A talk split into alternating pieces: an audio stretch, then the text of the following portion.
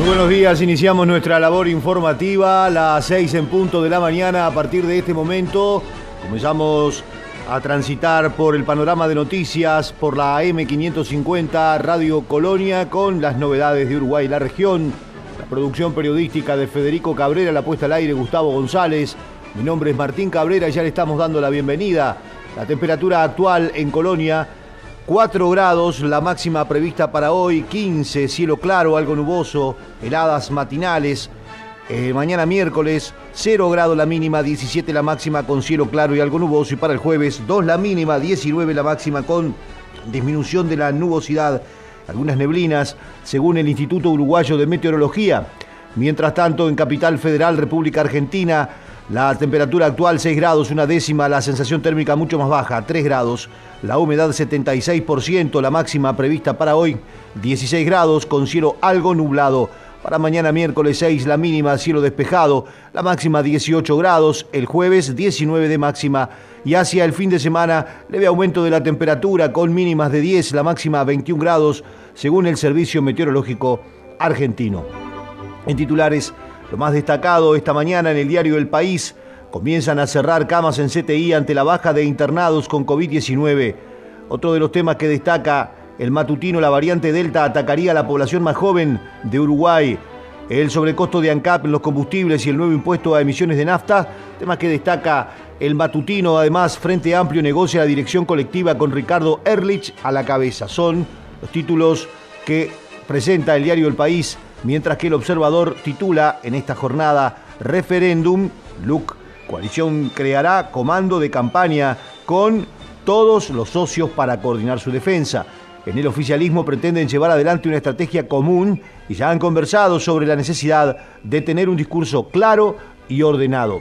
Otros temas que destaca esta mañana el diario El Observador, gobierno mantiene lineamientos y arranca negociación para ajustes de salarios. El pit y las cámaras empresariales plantearon sus discrepancias con las pautas del Poder Ejecutivo que serán la base de las conversaciones en cada uno de los grupos de actividad. Otros temas destacados en esta jornada. El vicepresidente de ANCAP dijo no parece ser transparente que quienes tengan piscina estén recibiendo un subsidio del Estado. Durán habló sobre el subsidio del supergas y del nuevo sistema de fijación de precios de los combustibles no hacemos caja y manejamos un precio internacional justo, aseguró. Otros temas destacados en Uruguay en esta jornada en materia política. El grupo Ciudadanos del Partido Colorado se opone a depósitos estatales en privados y plantea cambios en colonización. Uruguay lidera ranking mundial de mayor porcentaje de población vacunada contra la COVID-19. Sobre los casos de coronavirus, siete fallecidos en la víspera 4.082 casos activos, 217 casos nuevos en 5.893 análisis. El gobierno resolvió que Heber sea el ministro interpelado por acuerdo con Cantón Natí. Recuerden que hay una convocatoria al Ministerio de Transporte y Obras Públicas por este acuerdo con la empresa por el puerto de Montevideo y que el titular de la cartera viene de una convalecencia. Nos referimos al ministro Falero y que quien llevó a cabo la última etapa de la negociación fue el ministro Heber, actual ministro del Interior, con lo cual será él quien represente al gobierno durante esta interpelación. Nos vamos ahora a la República Argentina, son las 6 de la mañana, 3 minutos. Infobae titula ¿Por qué Argentina sigue teniendo 400 muertos por COVID-19 en promedio por día pese al avance de la vacunación? Alberto Fernández y Cristina Fernández no coinciden en la propuesta electoral bonaerense y crece la tensión. Títulos de la Nación en esta jornada.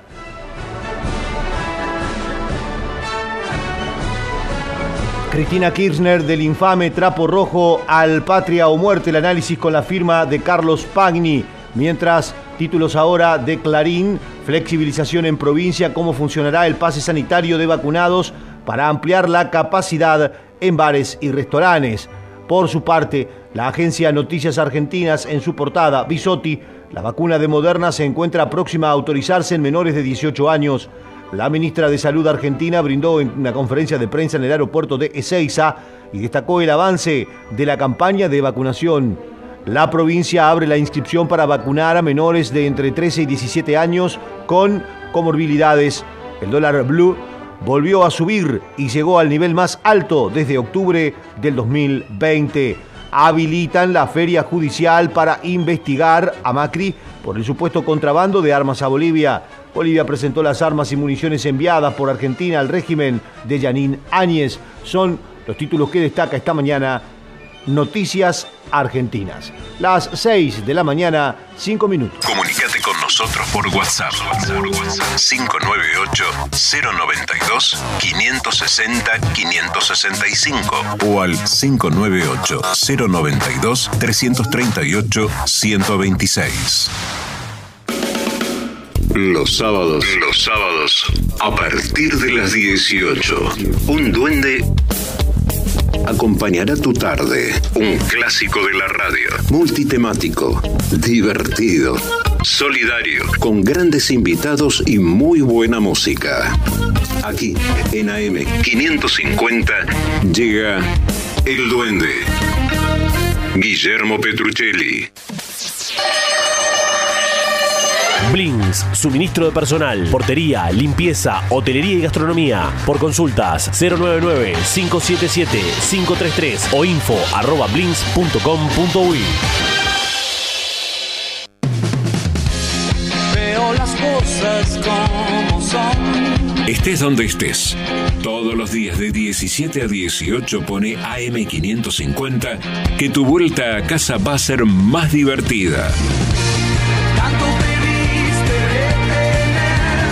Chilo Grandío y el Profe Pellegrini te acompañan con la mejor información y otra mirada de la actualidad. Gritalo. Por AM550. Cuando decimos que somos una pickup de campo, queremos decir de todos los campos. Chevrolet S10, hecha para la vida real, donde la vida real te encuentre. Transmite CW1 AM550. 550. La radio del Río de la Plata. 6 de la mañana, 7 minutos. Ayer fueron analizadas 5.893 pruebas en Uruguay para la detección de COVID-19 que constataron 217 casos nuevos de la enfermedad, según informó el Sistema Nacional de Emergencias. Actualmente hay 4.082 casos activos, 111 de ellos en centros de cuidados intensivos. Fallecieron en la víspera 7 personas. Salud Pública inició campaña de vacunación barrio a barrio en Montevideo y Canelones. El ministro de Salud Pública, Daniel Salinas, y el subsecretario de la cartera, José Luis Zayán, participaron del comienzo de la campaña de vacunación barrio a barrio, iniciativa implementada por los ministros de Salud Pública y Desarrollo Social y las intendencias de Montevideo y Canelones, que apunta a llegar a todas aquellas personas mayores de 12 años que aún no fueron inoculadas contra la COVID-19. Venimos a tocar la puerta de todos los ciudadanos, dijo Salinas. Sí, sí, sí, sí, sí, estamos yendo con Pfizer, cargando a fondo, eh, viniendo a tocar la puerta de los, de los ciudadanos y de las personas que tienen menos acceso, derribando eh, problemas de accesibilidad y derribando mitos, y eso es lo que importa, que cada persona que tenga la intención y la posibilidad de vacunarse acceda a ello, y nos parece fundamental, sobre todo con este ingreso de las variantes, donde se ha demostrado claramente que las variantes atacan más a los que no están vacunados. Por eso pensamos que es una iniciativa en donde se conjuntan las fuerzas con la Intendencia, los distintos alcaldes, en este caso del municipio F, que nos acompaña hoy, con la Intendente de Montevideo y de, y de Canelones, y con el MIDES. Entonces es eh, el propio gobierno, tanto a nivel nacional como departamental, como a nivel de alcaldía, en un trabajo conjunto y mancomunado por el bien de todos. Doctor, ¿ha cambiado en algo la información que brindaba en conferencia de prensa el sábado con respecto a la cantidad de personas infectadas con estas nuevas variantes o se mantiene estable? ¿Hubo más hallazgos? Mi correo lo revisé antes de salir y, y tuvimos una conferencia una hora y media en el medio, pero no recibí ninguno nuevo que alterara esos números. Bien. Eh, ¿Cuándo se reúne con el presidente o maneja la posibilidad de afinar justamente esos requisitos para las personas que ingresan al país y establecer esa cuarentena obligatoria, no que, que mencionaba el sábado esa posibilidad en la conferencia? Sí, es una posibilidad, el, el presidente lo ratificó el domingo y pensamos que dependemos de la agenda de él más que la nuestra, así que si no es hoy será mañana, pero estamos en fluido contacto a través de WhatsApp, así que él es muy de estar encima de, la- de las cosas y yo también, así que entre dos sucesivos no se sabe qué, qué resultados pueden haber, pero seguimiento seguro. Eh, doctor, una consulta final. Eh, usted decía días atrás que se le había pedido información al laboratorio chino por Coronavac, justamente por la eficacia de estas vacunas frente también a las nuevas variantes. ¿Esa información en definitiva llegó? Ah, sí, sí, llegó y está bajo análisis de la Comisión Nacional Asesora de Vacunas, igual que un informe de la Pontificia Universidad Católica de Chile, que se lo hicimos llegar, lo, recibimos el jueves y, el- ya el mismo día lo pasamos a la comisión. Y está en análisis de por parte de nuestros técnicos, de todo el tema que tiene que ver con, con, la, eh, con los niveles medibles de anticuerpos en sangre luego de primera y segundas dosis y lo que tiene que ver con la eventualidad de una tercera dosis o una dosis de refuerzo a, a determinar en qué momento, oportunidad y si es necesaria o no y con qué tipo de vacuna. Todo eso es, es en estudio, todo en estudio, pero seguimos muy de cerca todo. En términos generales, ¿qué nivel de protección ofrece? No, no, no, es alta el nivel de protección frente a las variantes y este y en ese sentido estamos muy conformes. Y se va a ver eso, se va a ver reflejado porque nosotros hemos pasado por lo que no han pasado otros países, que es tener una epidemia de P1, toda Europa no sufrió la P1 para nada por no tener de vecino a quien no tenían. Y tuvieron otro tipo de variantes que en este momento se está dando un incremento de la delta en algunos países, ¿no? como el Reino Unido, Israel, aún con altas tasas de vacunación, pero lo que se ha visto también es que aumentan los casos, pero no aumenta la gravedad. Entonces eso es alentador. Por eso nosotros decimos, lo importante es estar vacunado porque eso protege realmente contra las consecuencias graves. Esta iniciativa une esfuerzos del gobierno nacional y los departamentales para llegar a todas aquellas personas interesadas en que les administren las dosis contra la COVID-19, derribando mitos y permitiendo el acceso a todos los uruguayos, remarcó el ministro. Sachian, el subsecretario, en tanto informó que en la ejecución de este plan también participa la Administración de los Servicios de Salud del Estado, las Intendencias, y es un comienzo muy esperanzador, señaló. Bueno, estamos comenzando hoy por barrios de Montevideo y progresivamente Canelones, con un comienzo muy esperanzador de acercar la vacunación a todas las personas en distintos ámbitos. Hoy aquí en, este barrio tan característico y bueno, con muchas este, distinciones y así lo, estamos haciendo en el correr de la semana en conjunto con el MIDES, que es quien nos marca un poco la hoja de ruta por el conocimiento territorial, las intendencias departamentales también que nos brindan su apoyo y el Ministerio de Salud Pública coordinando todo lo que es la vacunación. Hoy llevan vacunadas aquí 84 personas, 84 vecinos que se han acercado a poner el brazo, a recibir la vacuna, con lo cual es esperanzador que en el correr de la tarde se sigan acercando y en el correr de la semana los distintos barrios que se irán comunicando localmente. O sea que el MIDES en ese sentido está haciendo un trabajo de comunicación avisándole a los vecinos dónde va a estar el móvil instalado. Servicio telefónico de escucha y orientación para mujeres que sufren violencia atenderá a las 24 horas. El servicio de orientación telefónica a mujeres en situación de violencia de género, que responde por teléfono fijo al 0800 4141 y al asterisco 4141 desde móviles, estará disponible las 24 horas del día, todo el año, a partir de esta semana, anunció la directora de InMujeres, Mónica Botero. Agregó que el instituto abrirá un centro en Maldonado y que extenderá a todo el país la atención psicológica para hombres con tobilleras. Eh, bueno, el 0800 4141 o asterisco 4141 si se llama desde celulares, es un servicio de atención, escucha, apoyo a mujeres en situación de violencia doméstica.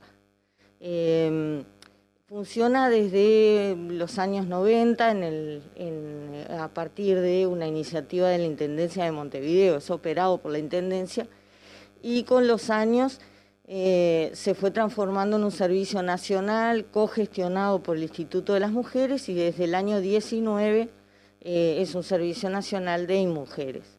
Eh, desde los grupos de activismo de género se ha reclamado siempre que este servicio que, que atendía, que hasta el día de hoy atendía de 8 a 0 horas los días de semana y los fines de semana de 8 a 20, eh, fuera, eh, estuviera operativo las 24 horas, los 365 días.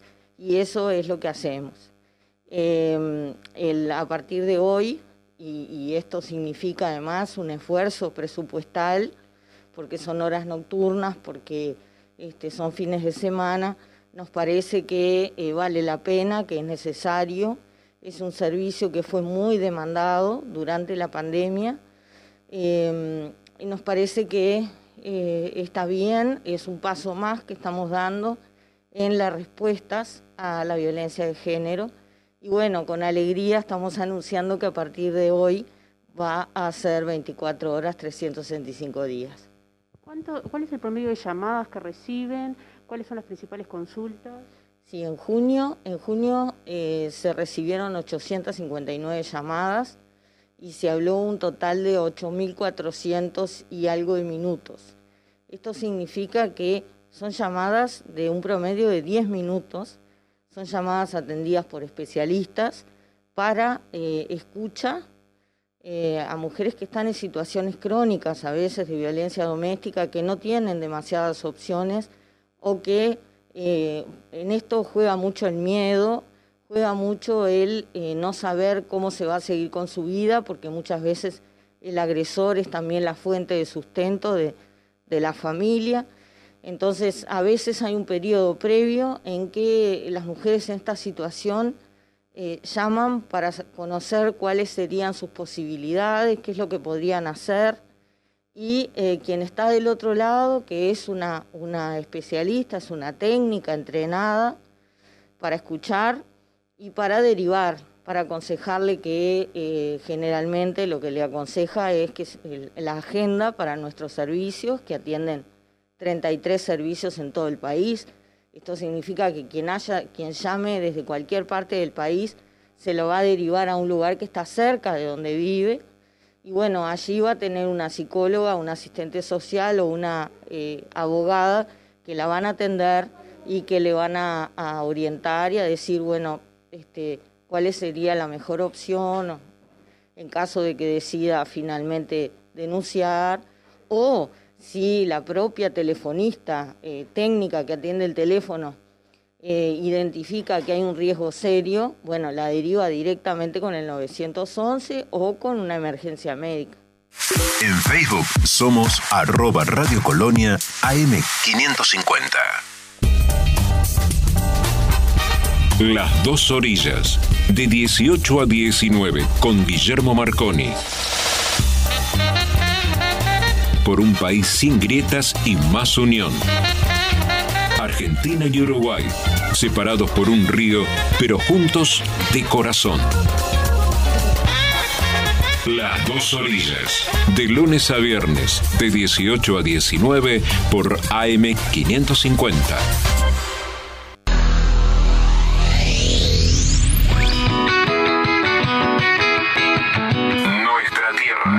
Tierra. Nuestra tierra. Con Fernando Bertelo, Esteban Fuentes y Facundo Mezquida. Facundo Mezquida. Nuestra tierra. Todos los sábados. Todos los sábados. De 6.30 a 9.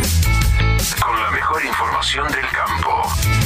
Nuestra tierra. Nuestra tierra. Por Colonia AM550. No esperes al fin de semana para estar informado. Colonia Agropecuaria es tu programa. Lunes a viernes de 14 a 16 por AM550 Radio Colonia. Colonia, Uruguay. Cuando decimos que somos una pickup de campo, queremos decir de todos los campos. Chevrolet S10, hecha para la vida real, donde la vida real te encuentre.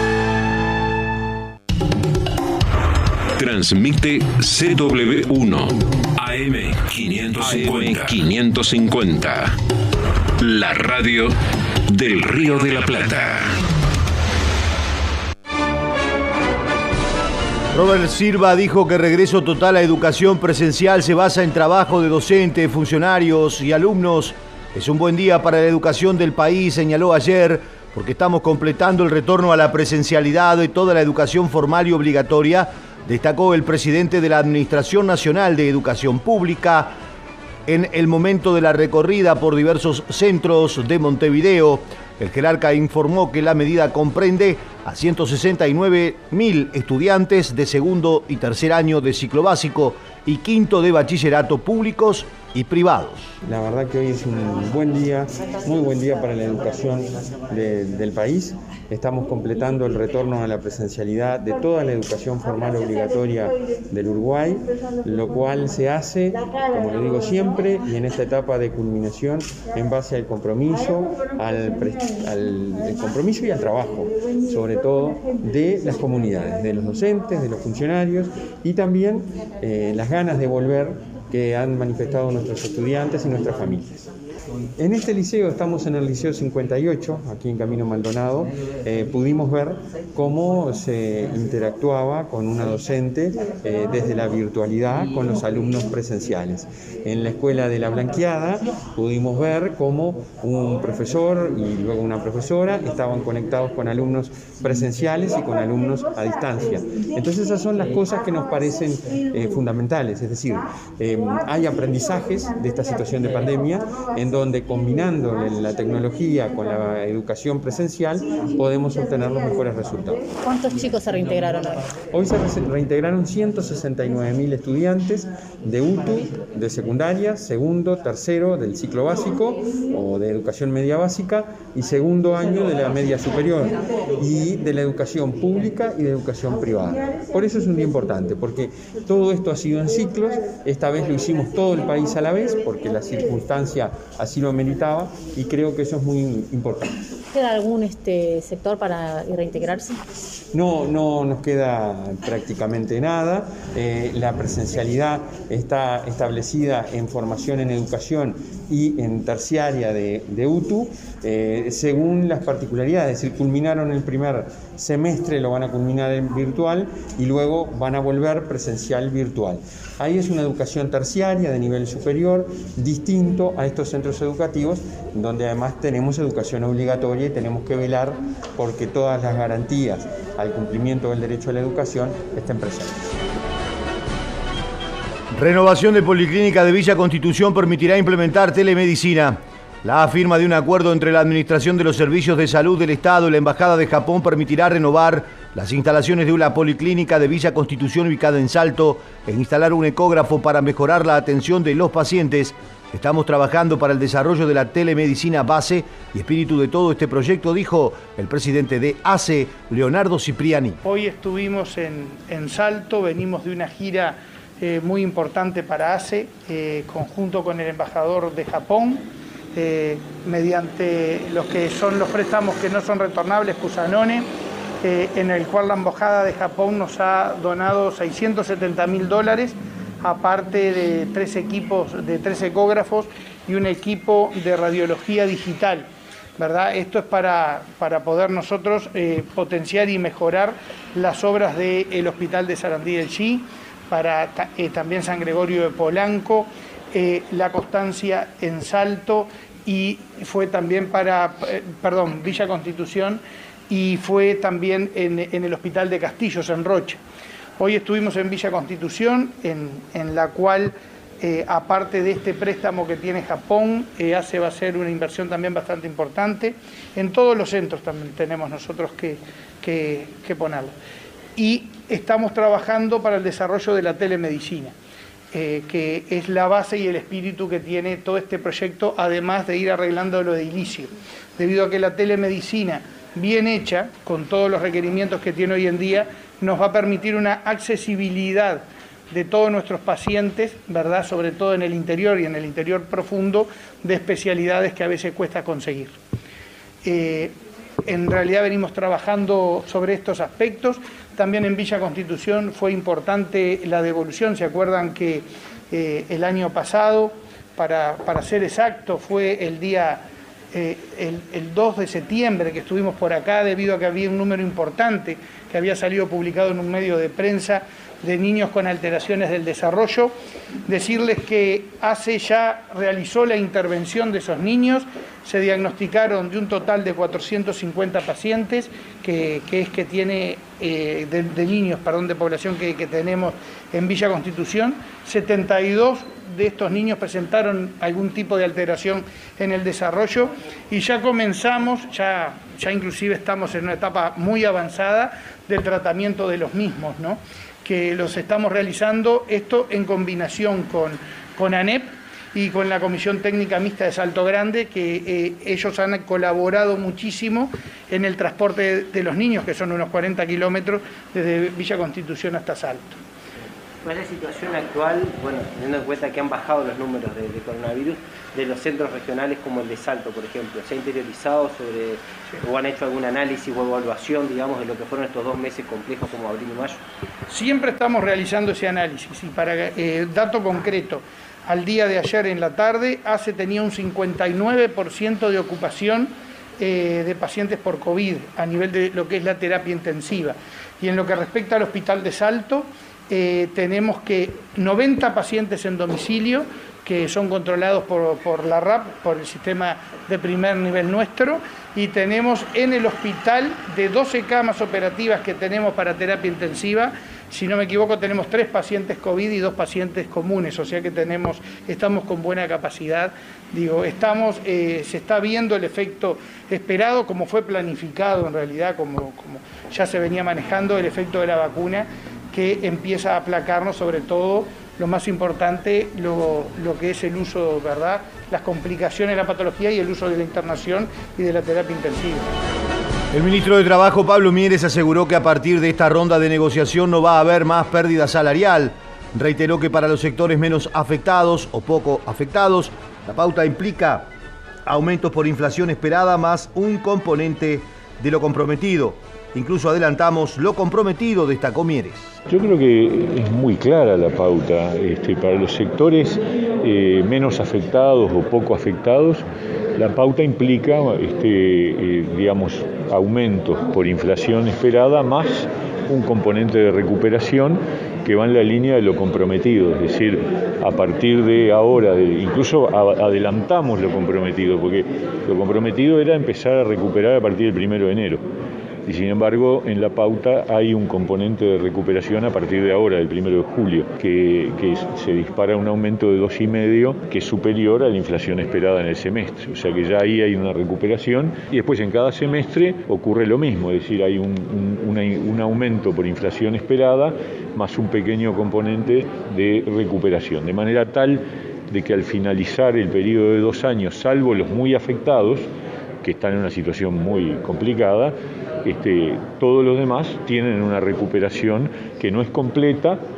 que se va a completar en la siguiente ronda, pero ya se avanza en la recuperación del poder adquisitivo del salario. Algunos miran esto como medio vaso vacío. ¿Dónde está el medio vaso lleno? A ver, ¿cómo lo el medio vaso lleno es ese, es que obviamente a partir de, de esta ronda no va a haber más pérdida salarial y al revés empieza a haber una recuperación de lo perdido en el periodo puente, que es el resultado de lo que ustedes saben, que tuvimos un, un, una catástrofe mundial, planetaria, en materia de, de empleo de, y de, de economía. ¿no? El gobierno no exigirá cuarentena obligatoria a los viajeros vacunados o que hayan cursado COVID-19 que retornan al país. Los viajeros que hayan cursado la enfermedad en los últimos 90 días o estén inmunizados por alguna vacuna no tendrán que permanecer en aislamiento a la espera del segundo PCR al séptimo día. Quienes retornen del exterior deberán realizarse un hisopado 72 horas antes del ingreso y el siguiente a los cuatro días. El secretario de Presidencia Álvaro Delgado informó. Para extranjeros está cerrada la frontera con las excepciones del caso que vengan por una cosa específica con la aprobación del ministerio correspondiente, contrato de trabajo, eh, la firma de una escritura o algún equipo técnico para alguna, para alguna tarea específica Ajá. o tránsito de mercaderías. Eso viene del ministerio y en la presidencia, la Secretaría de Presidencia autoriza y siempre con PCR negativo con menos de 72 horas siendo extranjero. O sea, frontera cerrada para extranjeros. Para aquellos que son uruguayos o residentes, la frontera está abierta con dos condiciones, tener PCR negativo hasta 72 horas antes y se le agregó ahora a los 7 días del PCR que se hizo previo a ingresar, también un PCR en Uruguay y guardarse lo más posible, con un seguimiento, porque hay que firmar una declaración jurada para saber exactamente cuál es, eh, en esos tiempos, eh, cuál es el derrotero que tuvo. Para los vacunados no, para los no vacunados sí. Seguimos en Instagram, Radio Colonia.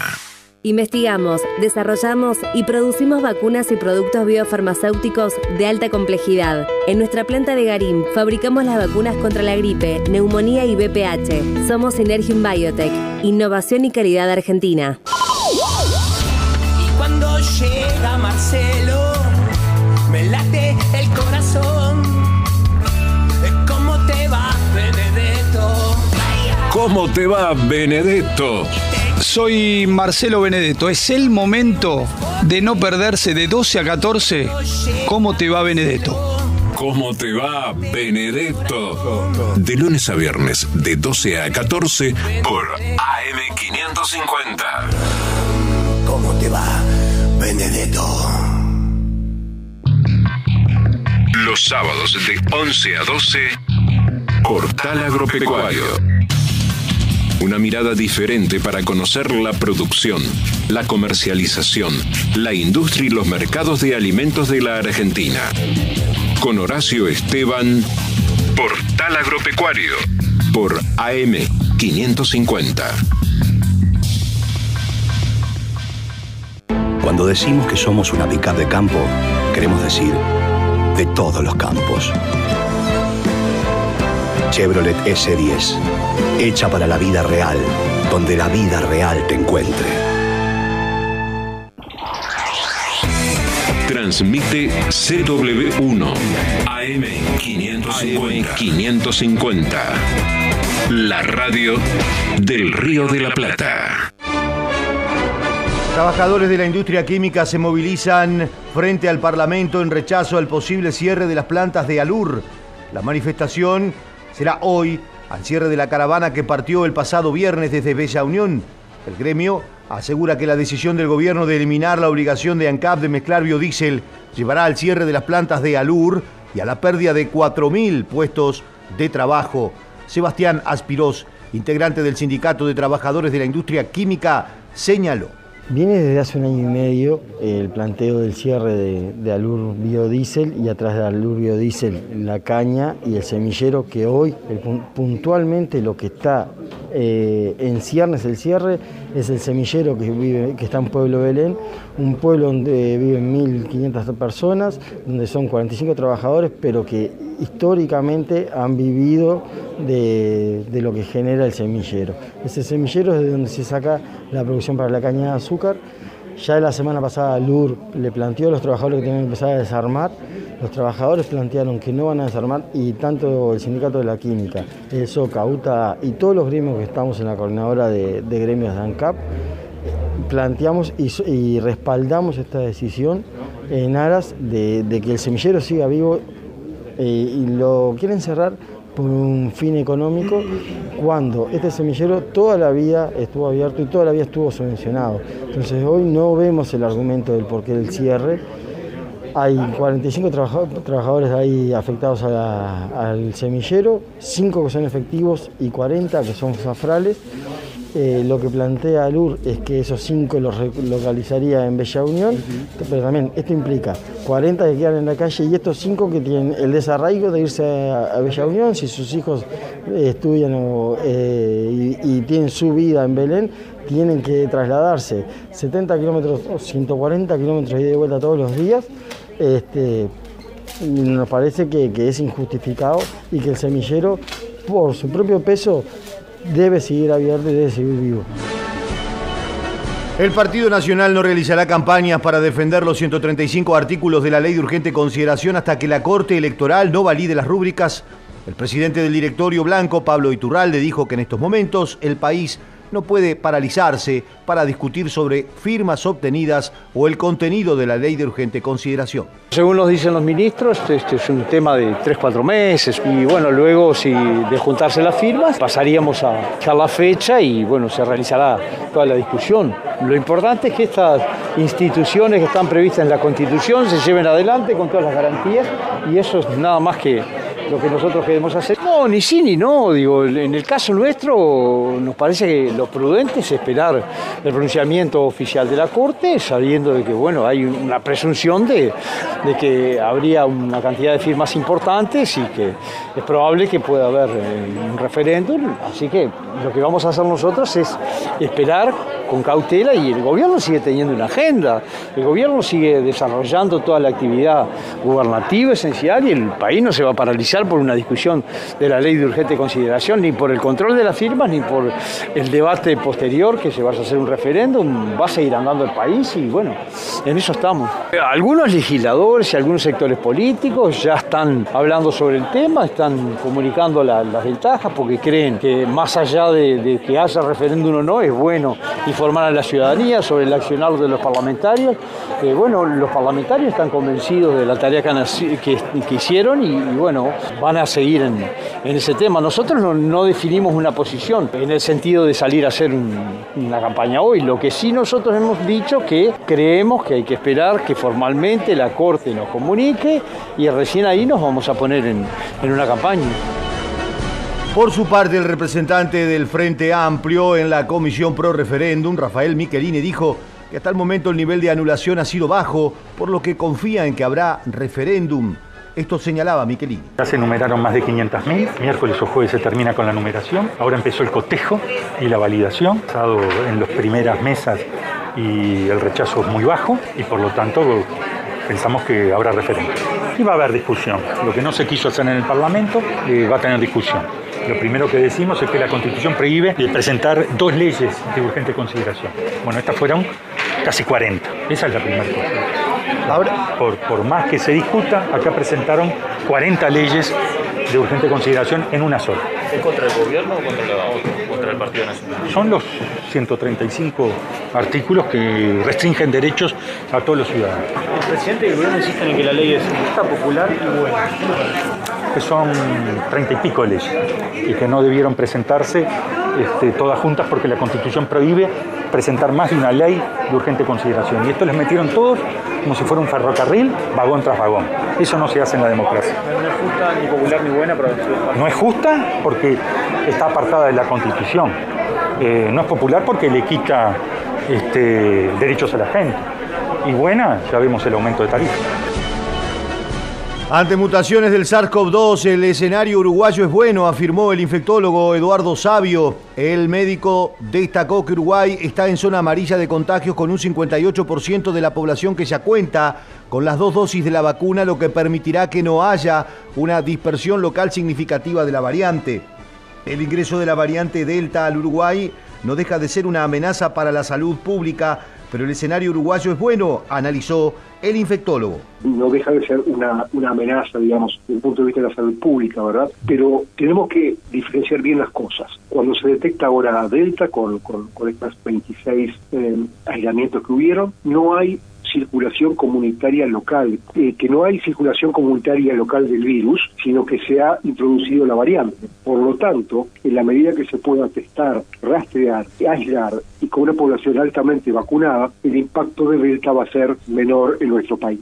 Sí, es, bueno el escenario, ¿por- ¿por qué? Porque Uruguay ya está en- entró, digamos, en lo que se llama eh, la zona amarilla por riesgo de contagio del índice de la escala Harvard, en un momento que ya se han dado 4.5 millones de dosis. Tenemos un poco más de 58% de la población con dos dosis y un poco más de 70 con una. Por lo tanto, un país fuertemente blindado por vacunas es un buen escenario para que no haya dispersión local significativa de la, celta, de la cepa delta u otras variantes, porque aún las vacunas siguen funcionando contra esta variante de preocupación. O sea que el momento es bueno y es bueno también por lo siguiente. Al disminuir muchísimo los casos en Uruguay, se va recuperando la- capacidad, como yo le decía, de testar, rastrear y aislar a todos los contactos. Entonces, eso puede minimizar el riesgo de circulación local en aumento, sea de Delta, Lambda o, o- o la variante que uno haga referencia.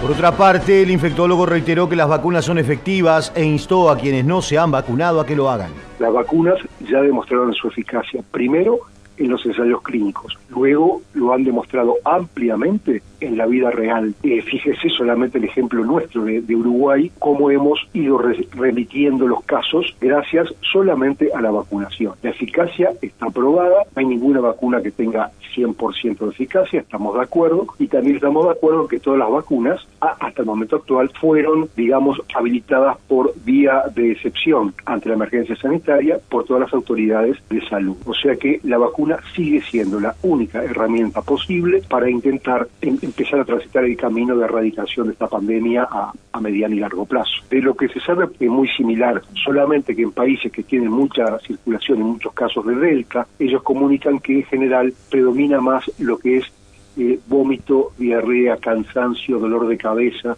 más que los síntomas respiratorios, pero el compromiso pulmonar con Delta está presente desde el inicio también. Y es más, Delta tiene una capacidad mayor de multiplicarse dentro de las células receptoras, muchas de ellas en el pulmón, de ahí que también ha generado en el mundo, en zonas donde circula ampliamente, un aumento en el número de hospitalización, que es algo que nosotros tampoco queremos para nosotros, porque costó mucho bajar la presión en el sistema de, de salud por hospitalización, ¿verdad? No, la persona no vacunada está igual que al principio de la pandemia, o sea, el no vacunado, de aquí en más, va a ser el blanco más fácil para ser impactado por coronavirus, sea cual sea la cepa. ¿Por qué? Porque no está vacunado simplemente. Y a medida que usted tiene un país sólidamente vacunado como el nuestro, y el virus siempre está, al no poder ingresar en el, en el vacunado, va a ir a buscar al no vacunado. UTE continuará hoy atendiendo las fallas de suministro de electricidad. De unos 16.000 usuarios afectados, la cifra se redujo a menos de 3.000 en 24 horas después, indicaron autoridades de la empresa. Además de las situaciones de corte de suministro eléctrico, una de las circunstancias más comprometidas fue en Maldonado porque el corte sacó de servicios la planta potabilizadora de agua potable. La gerente de distribución de UTE, eh, a través, la gerencia, a través de su titular Luis Cataldo, explicó. Afectó los departamentos eh, sobre la costa misma y, los inmediatos adyacentes. Vientos de 80 a 100 kilómetros y eso tiraron árboles, tiraron, eh, arrastraron objetos y esos, bueno, en lo que son las líneas aéreas las, les hacen daños que terminan afectando el servicio eléctrico. Fue creciendo a lo largo del día, a las 4 de la tarde fue el pico de afectación y llegaron a haber 16.000 clientes sin luz en ese momento. Eso, bueno, nosotros hemos estado trabajando en forma continua, ha ido bajando en forma permanente y en estos momentos hay menos de 4.000. Esto es momento a momento que estamos reponiendo porque son nu- numerosas situaciones, entonces vamos resolviéndolas una a una. Van a quedar casos puntuales, van a quedar situaciones que quedaron ocultas o que aparecen ahora y se manifiestan ahora. Se afectó mucho Maldonado, Rocha, Canelones, eh, La Valleja, eh, algo de 33. Esas son las zonas que tuvieron más afectación. ¿no? La situación más delicada que tuvimos la tuvimos en Maldonado. Estuvo asociado a que el servicio se afectó toda la- muy fuertemente en la zona de Punta Ballena. Por allí es por, cerca de la una del diario de- del Sauce, es donde está la planta de OCE. Y bueno, y eso llevó a eh, que se afectara en ese- eh, toda la zona de Punta Ballena. El servicio de OCE se repuso pero en estos momentos estamos terminando de reponer a los últimos clientes en la zona aquella. Seguinos en Twitter. Twitter. Arroba Colonia AM550. Lo que pasa en el campo pasa por AgroLink Radio. AgroLink Radio. De lunes a viernes, a partir de las 16 en AM550 Radio Colonia. AgroLink Radio.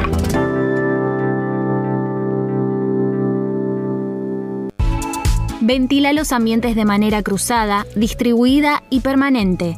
Hacelo en tu casa y en el trabajo. Así evitas el contagio y la circulación del virus. Por orientación y consultas, comunícate al 148 las 24 horas o al 147 todos los días de 8 a 20 horas y por emergencias al 107 las 24 horas. Por favor, seguí cuidándote. San Martín, Estado presente.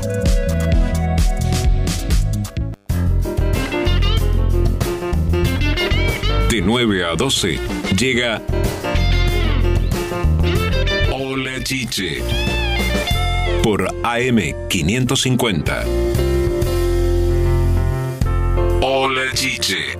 Todos los días en AM550 la mirada aguda de Chiche Helblum te cuenta la actualidad. La gran mañana de Chiche, de 9 a 12, por AM550. Transmite CW1 AM550. La radio del Río de la Plata. Cabildo Abierto insiste en limitar terrenos forestales. El ministro de Ambiente dice que el tema ya está regulado. El proyecto de ley sobre suelos de prioridad forestal presentado por Cabildo Abierto fue aprobado en la Cámara de Diputados en diciembre del año 2020 con los votos del Frente Amplio y el Partido Ecologista Radical Intransigente. Ahora falta que sea tratado en el Senado. El senador Guido Manini Ríos dijo que no se puede plantar eucaliptus en el mejor suelo del país en vez de plantar alimentos y otras cosas que le generan más divisas al Uruguay. Como que la, posición del Ministerio de Ganadería no ha cambiado. Nosotros estamos convencidos de que la ley es necesaria, es muy importante. Yo creo que cualquier uruguayo que eh, hable desde el sentido común entiende que no se pueden plantar los mejores suelos del país con eucaliptos, que ahí hay que producir alimentos, hay que producir otras cosas que al Uruguay le dan mucho más divisas, que arraigan a la gente en el interior, que generan más trabajo. Yo creo que cualquier uruguayo desde el sentido común lo entiende.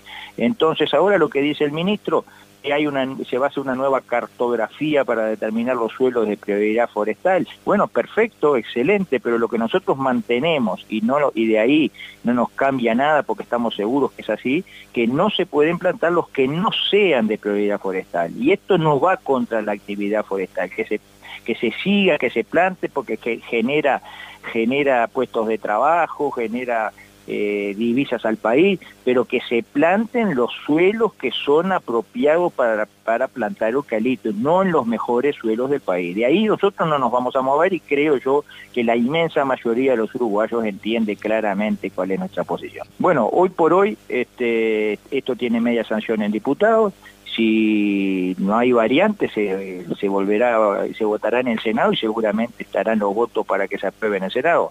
Este, a nosotros nos gustaría hacerle las variantes necesarias para que eh, blancos y colorados también apoyen el proyecto. Y las variantes necesarias pueden ir por el lado del tope máximo que nosotros fijamos en el proyecto original, pero nunca, nunca esas variantes van por el lado de que se eh, permita plantar suelos que son aptos para otras cosas y con mucho más beneficio para el país. Tanto el ministro de Ambiente, Adrián Peña, aseguró que ya se están llevando a cabo acciones para que la forestación crezca de manera ordenada. Eh, planteamos nuestra posición, nosotros creemos que los proyectos forestales deben ajustarse, creemos en cambios en los criterios de evaluación de los proyectos este, forestales. Ustedes saben que la competencia para la autorización de esos proyectos es del Ministerio de Ambiente, lo que nosotros estamos presentando en estas horas son unas resoluciones ministeriales que apuntan a ajustar esos criterios que son restrictivos y eh, también a comenzar a regular las producciones menores a 100 hectáreas, cosa que hoy no está pasando. Nosotros estamos sacando dos resoluciones. Una que apunta a incluir un registro de plantaciones de entre 30 y 100 hectáreas y las que son mayores a 100 estamos ajustando los criterios. Esto está pronto en estas horas, ah, es, digamos, la conclusión de un trabajo de muchos meses junto a direcciones del Ministerio de Ganadería y también a los productores y nos parece que digamos, las inquietudes ambientales que aparecen en el proyecto están salvadas con estas resoluciones. Nosotros creemos que la forestación puede crecer, pero ordenada, no en cualquier lado, y es lo que apuntamos desde, desde, este marco. Con esas resoluciones no sería necesario su juicio entonces de este proyecto. La ley solo habla de suelos, ¿no? Desde el Ministerio de Ambiente, las variables para autorizar los proyectos forestales incluyen suelo, sí, pero también incluyen biodiversidad, agua, y la valoración patrimonial. Ninguna de esas dimensiones está contemplada en el proyecto, solo valora la dimensión suelos. Y desde nuestro punto de vista, el enfoque que tiene el proyecto tiene que ver mucho más con la producción, tiene mucho más que ver con la disputa por la tierra, ¿verdad?, que con criterios ambientales, Entonces, esa es una discusión que no involucra al Ministerio de Ambiente, es una discusión más vieja que el Uruguay, que es que a dónde, qué se hace con la tierra, qué se planta en cada lado. ¿Qué pasa con la afirmación de Gabriel Abierto cuando dice que hay que evitar que se usen los suelos más productivos del país? Eso ya, eh, eso ya, pasa, hoy no se perdió. ¿Es verdad eso? Nosotros creemos que hay que orientar la producción hacia los suelos con menor productividad. Hoy eh, ya la producción está limitada, no se planta en cualquier lado lo que uno quiere, ¿no? Eh, podía pasar con los proyectos menores a 100 hectáreas, ya dejará de pasar. Eh, hoy, para poder plantar, eh, hay determinados márgenes, hay determinados topes que se ajustan y en tierras que no son de prioridad forestal se puede hasta cierto límite. No está permitido plantar 100% tierras que no son de prioridad forestal. Es inexacto entonces lo que afirman desde Cabildo. Hoy no está pasando, hoy ya la regulación y la reglamentación existente lo, no, no lo permite. La vicepresidenta de la República, Beatriz Argimón, se refirió a la vuelta del intendente de Colonia, Carlos Moreira, a filas del Partido Nacional. Dijo que tiene una mirada que no tiene que ver con lo personal, tiene que ver con estilos de liderazgo. Y me parece, dijo Argimón, que los liderazgos del siglo XXI ya empiezan a ser distintos. Para la vicepresidenta, actualmente los liderazgos deben tener en cuenta determinados temas de relacionamiento y acompañar los avances de los tiempos. Consultada sobre si esta inclusión del intendente podría generar fricciones dentro del Partido Nacional y su directorio, Argimón sentenció, un hombre que fue ratificado por el pueblo, difícilmente. Yo tengo una mirada que no tiene que ver con lo personal, tiene que ver con estilos de, de liderazgo. Y, y, a mí me parece que los liderazgos del siglo XXI ya empiezan a ser distintos. con el retorno? Él eh, fue un militante del Partido Nacional Histórico. Por lo tanto, este, se siente blanco, me parece muy bien, y creo que eh, estos episodios, no solo a él, sino a todo el sistema, les da para reflexionar. Pero más allá de lo que dictó la justicia, ¿no puede generar roces dentro del propio directorio del Partido Nacional, en la fuerza política también, por ejemplo? Un hombre que fue ratificado por el pueblo, difícilmente. ¿Usted hubiera preferido que mm, no volviera a integrar el Partido Nacional? No se trata de preferencias, a veces parece que son temas personales. Yo siento que en el siglo XXI los liderazgos deben tener en cuenta determinados temas de relacionamiento y, y, acompañar los avances de los tiempos. Y eso es lo que aspiro. ¿Sobre eso es lo que debería partido en el sistema político? Sí, sí, yo creo que este, hace tiempo que, que, venimos haciendo esa reflexión. Y, y bueno, y hay episodios que seguramente trascienden y otros que no, que son los que hacen que reflexionemos también respecto a lo que la ciudadanía nos dice. La Comisión Administradora del Río de la Plata estará en Colonia del Sacramento hoy. Se realizarán varias reuniones, entre ellas con trabajadores de balizamiento, organizaciones ambientales, con el intendente, con la Comisión de Higiene y Ambiente de la Junta Departamental, a los efectos de informar de la gestión que se viene desarrollando. El vicepresidente de esta comisión, Ricardo Planchón, dijo. Post pandemia, la Comisión Administradora del Río de la Plata va a manejar los tres temas estratégicos más importantes con la República Argentina, con nuestros hermanos de la República Argentina, que tenemos que lidiar con el Río de la Plata. Es el, el túnel subfluvial, que en el caso el caño colector, hoy en día están tirando los desechos en crudo, van a tirar los desechos con una planta de tratamiento, pero si llegan a contaminar el Río de la Plata, eh, la delegación uruguaya, el Uruguay, el Estado uruguayo puede pedir el tratamiento grado 2, que le aseguraría ahí sí de todas maneras que ninguna, no hay ninguna posibilidad de contaminación del río. Otra cosa importante que hemos logrado es conformar el grupo de expertos eh, científicos ambientales que van a ser funcionarios que no son políticos, sino que son expertos científicos de la UDELAR y de la UBA, y como tercer tema central que se va a tocar es el canal Magdalena, que es un canal que podría afectar los puertos de Montevideo y Nueva Palmira y por ende el trabajo de los uruguayos. ¿Por qué el canal Magdalena? Yo reciente hacía un ejemplo fuera de cámara que creo que para que Juan y María lo entienda va a ser más claro. Es como que yo te planteé que la gente de Nueva Albesia, de Rosario, de Colonia, tuviera que ir a Montevideo y primero tuviera que ir a Rivera y bajar a Montevideo. El, canal Magdalena va a hacer que todas las embarcaciones que hoy en día entraban al puerto de Montevideo eh, entren directamente al, al, puerto argentino. Inclusive queda una línea directa para lo que es el río Paraná y río Paraguay con la hidrovía que ellos quieren hacer. Afecta mucho, muchísimo al puerto de Montevideo y por ende al puerto Nueva Palmira. Nosotros como desde el año 73, cuando firmó Juan Domingo Perón y Juan María Bordaberry este tratado, nunca había habido un representante del departamento de Colonia. Nosotros vamos a defender el puerto de Nueva Palmira, también el puerto de Montevideo, porque atrás de cada puerto hay un montón de gente que trabaja y todos sabemos eh, el departamento de Colonia, Soriano, pero fundamentalmente Colonia, la parte, el puerto de Palmira es el segundo puerto cerealero y granelero del país. Así que afectaría y, y afectaría mucho. Pequeños colonos de Bella Unión se unieron a la caravana porque temen un duro golpe en la zona norteña por falta de trabajo. En la ocasión se presentó el diputado Nicolás Viera. Sin duda, sin duda acompañando a los trabajadores que vienen recorriendo el litoral. Van a llegar el martes a Montevideo, allí también lo vamos a estar acompañando y acompañando esta recorrida porque bueno, creemos que es importante las reivindicaciones que plantean. Eh, es nuestro, nuestra labor escuchar eh, como legisladores y una vez que escuchemos también sacar conclusiones y aportar en las necesidades que el país tiene y que se forjan desde la masa trabajadora. Y en ese sentido que lleguen a Colonia hoy eh, y que además sigan la recorrida sumando gente y apoyo, nos parece que es sumamente importante. Y bueno, eh, por esa razón estamos hoy acompañando y tratando de, como siempre, tender la mano para encontrar las mejores soluciones, que es de lo que se trata. Es una preocupación toda la zona de Bella Unión, de Salto, del departamento de Salto, bueno, ni que hablar los trabajadores que también asociados al UR en Montevideo este, eh, tienen en riesgo sus fuentes laborales y es una repercusión general porque son trabajadores del Estado uruguayo que brindan un servicio para toda la población, más allá del punto del territorio donde se encuentren. Y por esa razón, obviamente que siempre la preocupación está dada por la pérdida de trabajo eh, y es una pelea, una lucha constante para tratar de no perder derechos en ese sentido. Pasamos a otro tema. Se realizó una reunión de profesionales para tratar el tema suicidios en el Uruguay con cifras alarmantes. Desde el ACE se está coordinando el trabajo en centros educativos ya que los jóvenes se interesan en combatirlo combatir este flagelo. La Dirección Departamental de Salud, a través de su titular, la doctora Alejandra Torres, habló del tema.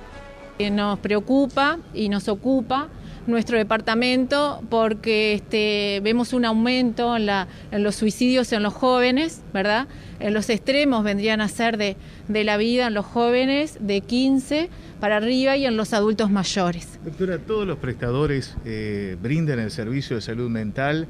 Eh, ¿Se hace algún tipo de control en cuanto a los tiempos eh, para poder acceder al servicio? Yo creo que ahora en el 2021 vamos a poder verdaderamente ponernos en, esta segunda pandemia, ¿verdad? Porque la primera pandemia este, es el COVID, pero la segunda pandemia es este, el suicidio, ¿verdad? Eh, entonces yo creo que, ahora vamos a poder este, verdaderamente ocuparnos más de, esta situación que, la verdad que, es muy triste para, nuestro departamento y bueno, queremos este, poner este, todas nuestras fuerzas eh, en el trabajo eh, en, este tema, ¿verdad? Y en los prestadores. ¿Son suficientes los recursos humanos y técnicos para afrontar la demanda del departamento? Y no, yo creo que no, que no, que debemos este, prepararnos más y, buscar más gente y buscar más, este, hacer más convenios, más este, eh, relacionarnos más con las instituciones para poder este, abordar este tema que en nuestro departamento, como dijo nuestra psicóloga, este eh, son 28 que han fallecido en el 2020, eh, más, del 20 cada 100, más de 20 cada 100.000 habitantes. En el Uruguay se matan eh, tres jóvenes cada dos días, entonces digo, algo tenemos que hacer. Y creo que, como decía ella, los oídos no alcanzan, las manos no alcanzan. A veces nos parece que, que, no, no es este, solo escuchar, sí, con escuchar, con escuchar, este, con estar ayudamos muchas veces. Llegamos al final, falta un minuto para las 7 de la mañana. Nosotros los dejamos en compañía de nuestra programación. Ya llega Levántate y anda a su término Hola Chiche. Nosotros y el encuentro con las noticias a través de nuestros flashes informativos.